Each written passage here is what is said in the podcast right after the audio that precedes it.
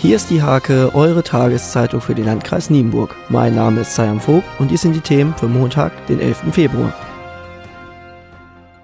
Zwei Menschen sind am Samstagabend bei einem schweren Verkehrsunfall zwischen Steimke und Erichshagen ums Leben gekommen. Durch einen missglückten Überholversuch waren zwei Autos auf der B214 frontal zusammengestoßen. Ein Großaufgebot von Feuerwehr und Rettungsdienst waren im Einsatz. Die Bundesstraße 214 musste für mehrere Stunden voll gesperrt werden.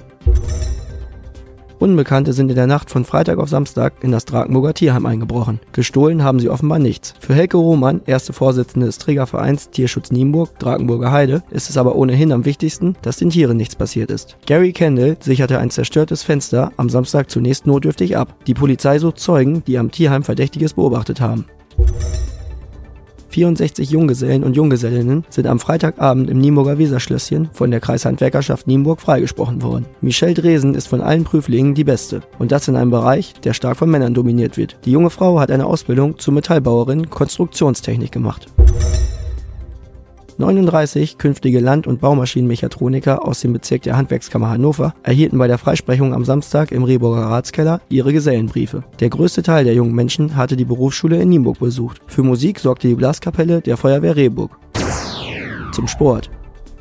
Schöne Lehrstunde im Verfolgerduell der Handball-Oberliga. Die HSG Nienburg zog gegen den MTV Vorsfelde beim 34 zu 41 eindeutig den kürzeren, zeigte besonders in der Abwehr ungewohnte Schwächen. Es ging alles in die Hose, bilanzierte Trainer Carsten Thomas.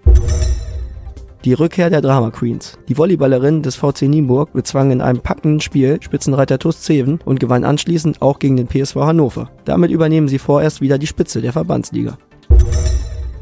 Im Kellerduell der Kreisliga setzte sich der ASC Nienburg beim SV Aue Liebenau mit 3 zu 2 durch. Dabei waren die Liebenauer mit einer 2 zu 1 Führung in die Pause gegangen und spielten zudem ab Minute 65 in Überzahl.